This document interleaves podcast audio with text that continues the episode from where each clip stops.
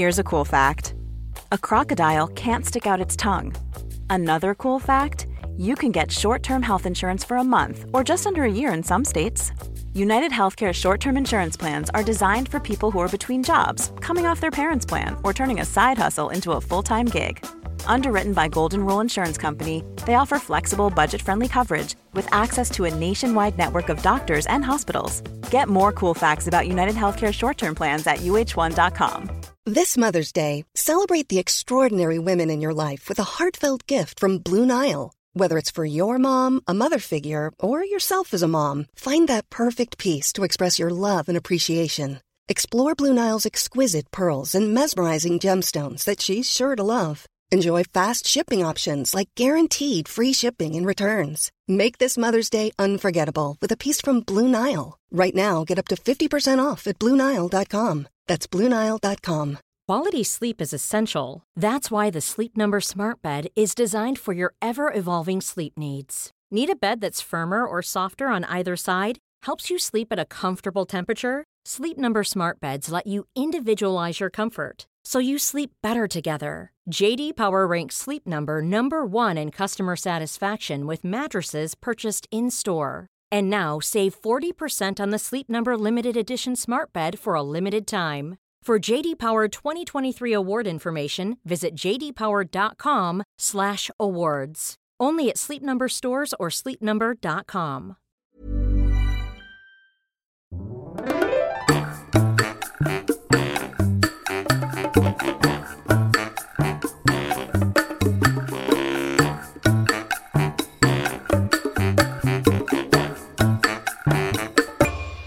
Hola, ¿qué tal? Esto es How to Spanish Podcast. Yo soy David. Y yo soy Ana. En este episodio hablaremos de los orígenes de los mexicanos. How to Spanish podcast is designed to help Spanish students improve their listening and vocabulary skills, and it's made possible thanks to our Patreon community. By joining the community, you can access the vocabulary guide and interactive transcript, bonus episodes, and monthly activities to practice your Spanish. If you would like to join the experience, go to patreon.com slash howtospanishpodcast. Pues sí, como muchos otros pueblos alrededor del mundo, los mexicanos somos una gran mezcla de otros ascendientes Se dice de hecho que los mexicanos tenemos cuatro raíces y tú pensarás, claro, la española y la indígena, que es la que más conocemos, de la que más se habla, pero tenemos otras dos raíces que son un poco menos conocidas porque no se habla tanto del tema.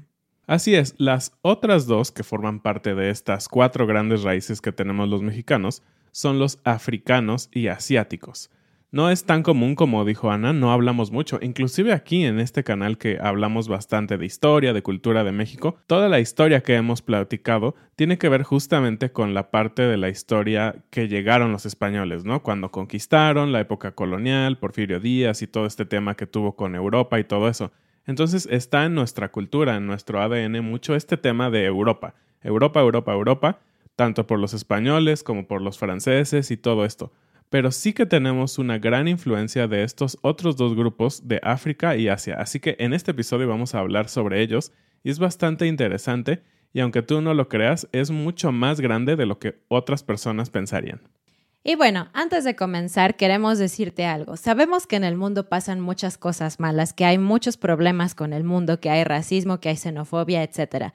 Pero nosotros creemos realmente que el conocimiento puede ayudar a combatir todas estas cosas. Y no es el punto de este video. En este video simplemente queremos compartir con, con ustedes estas cosas nuevas que hemos aprendido, porque sí, tristemente no se enseña mucho en las escuelas y hay que investigar para saber más sobre este tema. Pero bueno, queremos compartirlo contigo, queremos celebrar que conocimos esta parte de nuestra historia, esta parte de nuestra herencia y pues bueno, contribuir un poco a que haya más información. Y bueno, vamos empezando con nuestro origen asiático. Y como dijimos hace un momento, son cuatro grandes grupos, pero eh, grandes entre comillas, podríamos decir. Porque, por ejemplo, este grupo asiático representa solo el 1% de la población total en México. Significa que los otros grupos son todavía porcentajes mucho más pequeñitos. Por eso es que no son tan importantes, porque obviamente no solo tenemos África, Asia, Europa en nuestras raíces, sino pues prácticamente de todo el mundo. Pero en este caso, en Asia, el 1% corresponde a lo que somos los mexicanos hoy en día. ¿Cómo llegaron los asiáticos a México? Bueno, se tiene el registro de que en 1540 llegó el primer asiático que llegó como un cocinero esclavo, que de hecho primero llegó a España y después fue trasladado a México. Pero realmente cuando empezaron a llegar más personas de este continente fue en 1565, porque en ese momento se estableció una ruta comercial súper importante entre México, España y las Filipinas. Sí, y si tú recuerdas, tuvimos un episodio hace algunos meses sobre las Filipinas. Te recomendamos que lo revises porque hablamos bastante de esta eh, trascendencia cultural que hay extraña entre filipinos y mexicanos y algunas palabras que tienen que ver entre el tagalo y el español. Así que ve y escúchalo también. Pero bueno, sí, Filipinas se volvió una parte importante en este acuerdo comercial. Pero algo interesante es que no solo viajaban, pues personas de Filipinas, sino personas de muchas partes de Asia. Y uno de los grupos más importantes, pues fueron los chinos, ¿no? Sí, entonces durante la época de la colonia realmente llegaron muchas personas de origen asiático. Se calcula que entre 40.000 y 120.000 personas. Y aunque la mayoría de ellos llegaron como esclavos, la verdad es que también vinieron personas que eran libres, que tenían otro tipo de trabajos, tanto así que incluso influyeron muchísimo en la política de uno de nuestros estados, Colima. Tanto así que existió este puesto que era el alcalde de los chinos hay muchísimos barrios chinos en México, ¿no? Que son grandes, son prominentes y ocupan una, gran parte de, nuestro, de nuestras ciudades, especialmente en Ciudad de México y en otras ciudades así, pero en Colima es muy notable que había un puesto político que tenía que ver con los chinos. Y bueno, aquí cabe decir algo importante. En México, muchas veces por la ignorancia, se le llama chinos a cualquier persona que parezca asiática.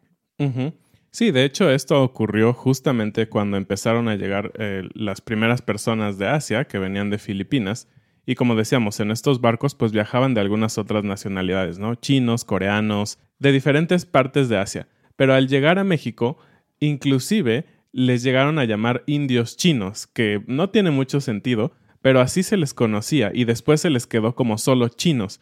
Y como dice Ana, este tema de, de que por las facciones físicas muchas veces se generaliza. Creo que no es algo único de, de México, ¿no? O de, de, las personas que estaban recibiendo a estas personas orientales. Simplemente es algo común en la humanidad, ¿no? Sabemos que en algunas partes de Estados Unidos, por ejemplo, a todos los latinoamericanos a veces les dicen que son mexicanos, ¿no? Y, y sé que los otros latinoamericanos no les gusta porque dicen, oye, yo tengo mi propia cultura, ¿no? Entonces, esto pasó con los chinos, los llamados chinos, que realmente eran asiáticos de muchas partes. Y hoy en día sí hay un poco más de diferenciación entre las culturas asiáticas que hay en México, en nuestro país, porque ya hay como más eh, información y sobre todo diferencias culturales muy obvias, por ejemplo, entre los chinos y los coreanos, pero normalmente aún la gente puede llamarle chino a cualquiera que tiene una ascendencia asiática. Y bueno, por supuesto, cada persona que llega a un país trae consigo su cultura y eso es parte de lo que vuelve a este mundo un lugar tan rico, que puedes estar en un lugar como México que tiene su cultura muy específica, su comida, etcétera, pero cuando llega alguien como los chinos, los coreanos, los japoneses, los eh, filipinos, traen consigo cosas que enriquecen nuestra cultura. A veces las dos culturas se mezclan y nos dan como resultado, por ejemplo, los cafés chinos. Sí, exacto. Es hoy en día muy común eh, en México, sobre todo en Ciudad de México, me parece, este concepto de café chino que contiene, pues sí, el café, pero más importante, el pan chino, ¿no? Que se ha convertido como en una, digamos, en una parte de la repostería que ya prácticamente es una mezcla, porque ya no solo se hace específicamente en esos lugares de pan chino, sino en cualquier panadería puedes encontrar este estilo de pan en México. Pero en estos cafés también se vende comida china. Pero por supuesto que muchas veces se tiene que usar los ingredientes que existen en este país, entonces probablemente no es lo mismo que tú comerías en China, sino que tiene este toque un poco mexicano. Pero bueno, aparte de, la, de los cafés chinos, hay muchas otras cosas en nuestra cultura que podemos ver que son de origen asiático. Sí, eso es algo bastante sorprendente para mí porque muchas de estas cosas yo las consideraba como parte de nuestra cultura súper mexicana.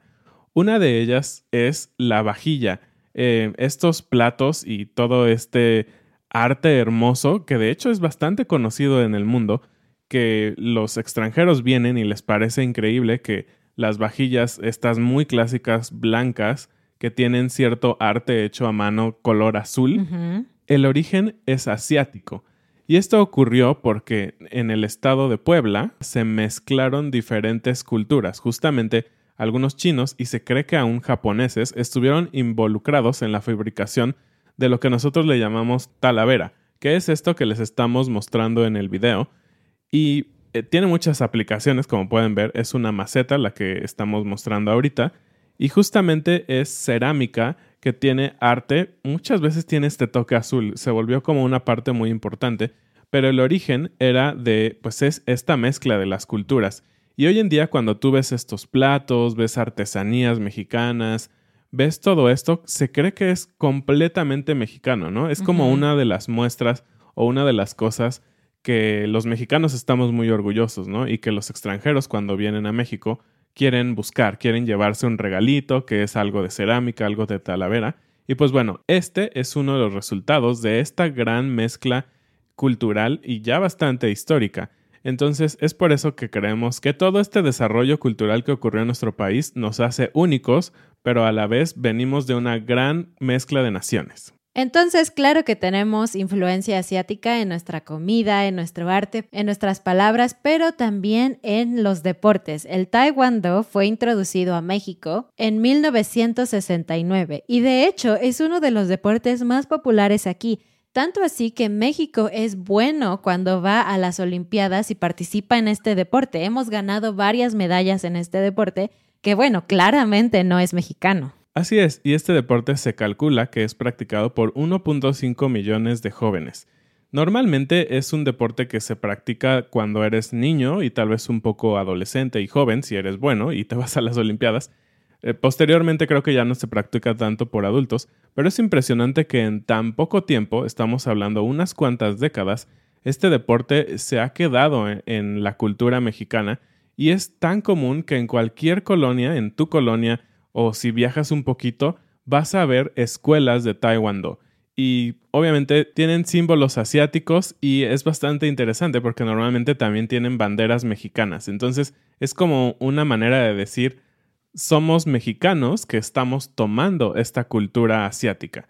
Entonces es una parte importante del desarrollo deportivo de nuestro país. Ahora vamos a esta raíz africana y como mencioné no se estudia mucho y de hecho hasta hace poco tiempo no se incluía en los censos, que es esta como investigación de saber cuántas personas hay en cada país, de conocer su etnia, conocer su edad y todo eso no se incluía la categoría afrodescendiente o afromexicano. Pero a partir del 2015 ya existe esta parte dentro de la información nacional y de hecho más o menos un millón de personas se califican a sí mismas como afrodescendientes. La manera en que llegaron los africanos a nuestro país fue a través de las embarcaciones de españoles. Muchos de ellos llegaban como esclavos y es por eso que eh, muchas de estas zonas donde hay más personas de origen africano, que todavía hoy puedes eh, ver, digamos, más su origen más puro, se encuentran en las zonas de playa,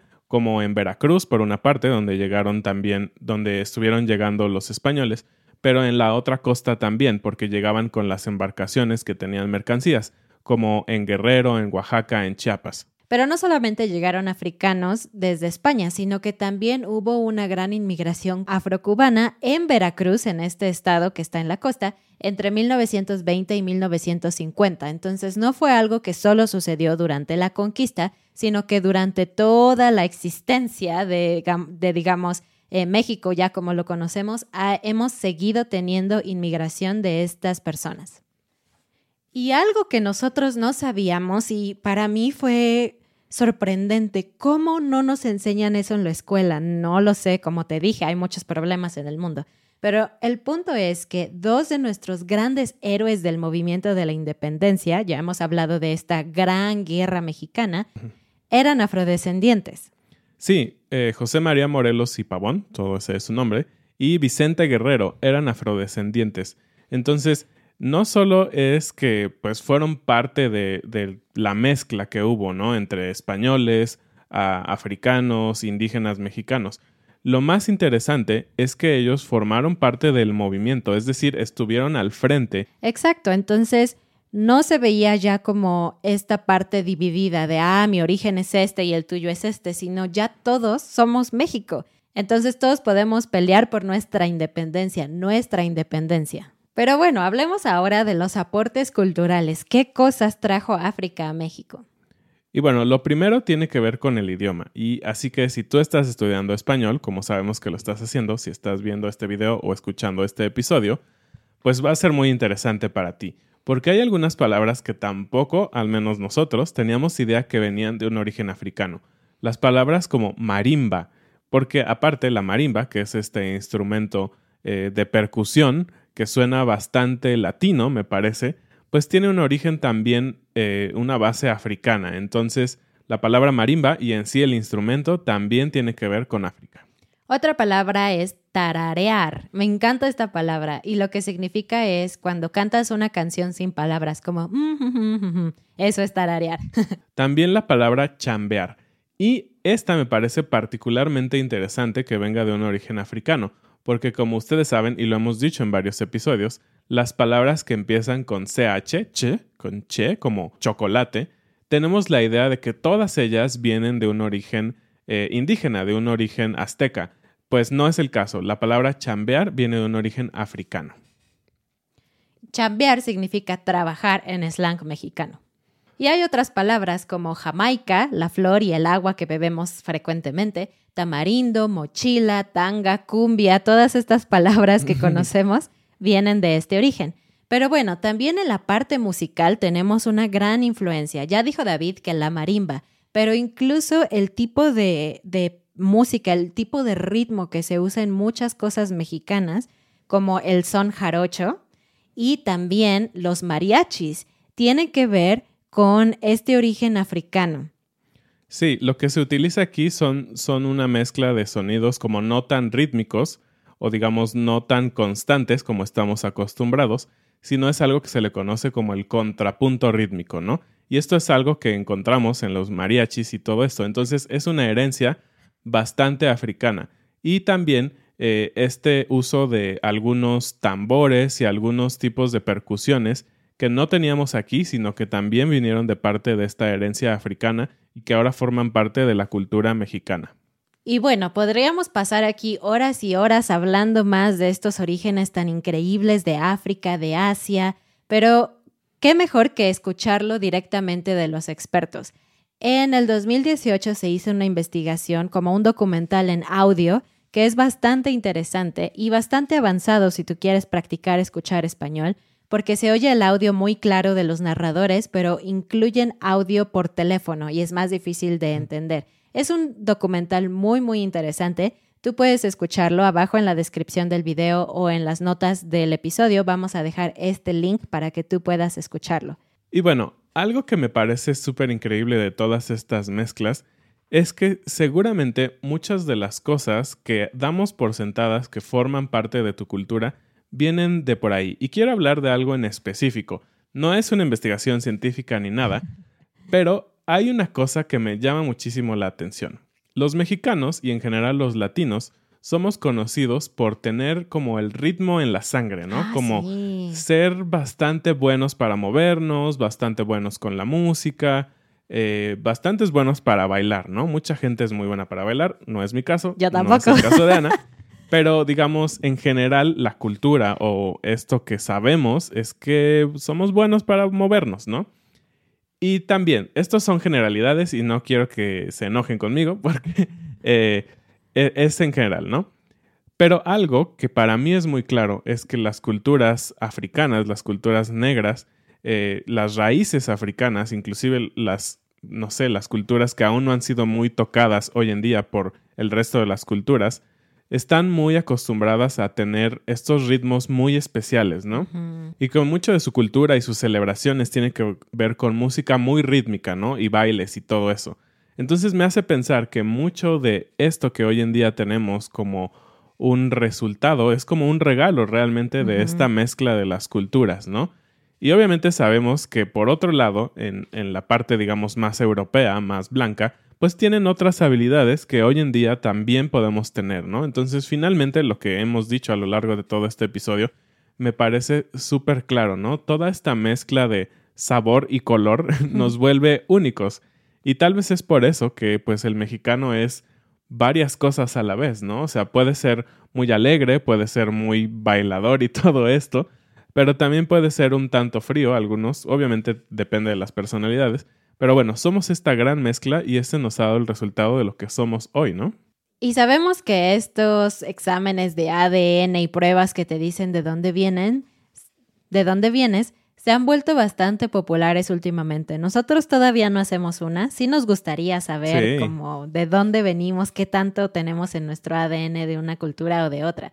Pero quiero preguntarte, ¿tú sabes, tú conoces tu historia familiar y de dónde vienes? O si incluso has hecho alguno de estos tests o pruebas de ADN, me encantaría que nos contaras en los comentarios, pues, qué tal, ¿no? ¿Cómo es tu propia mezcla?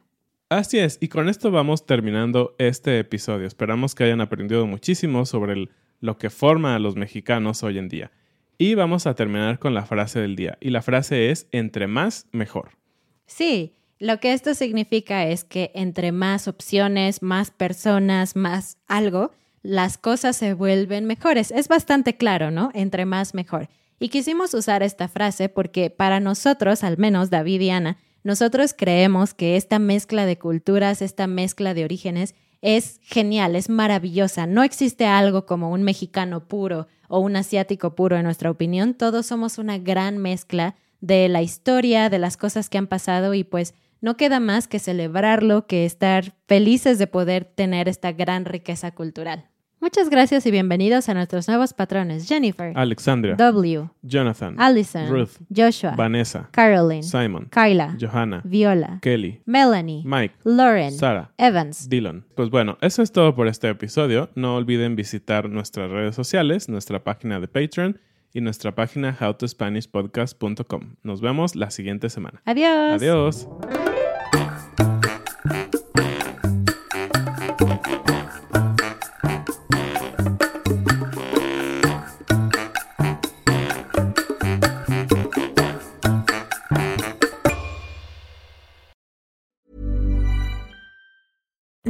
Being a little extra can be a bit much, but when it comes to healthcare, it pays to be extra.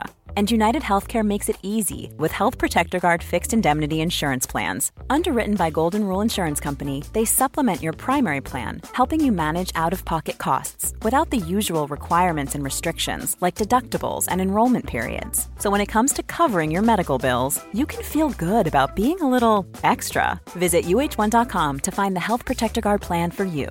Mom deserves the best, and there's no better place to shop for Mother's Day than Whole Foods Market. They're your destination for unbeatable savings, from premium gifts to show-stopping flowers and irresistible desserts. Start by saving 33% with Prime on all body care and candles. Then get a 15-stem bunch of tulips for just $9.99 each with Prime. Round out Mom's menu with festive rosé, irresistible berry chantilly cake, and more special treats. Come celebrate Mother's Day at Whole Foods Market.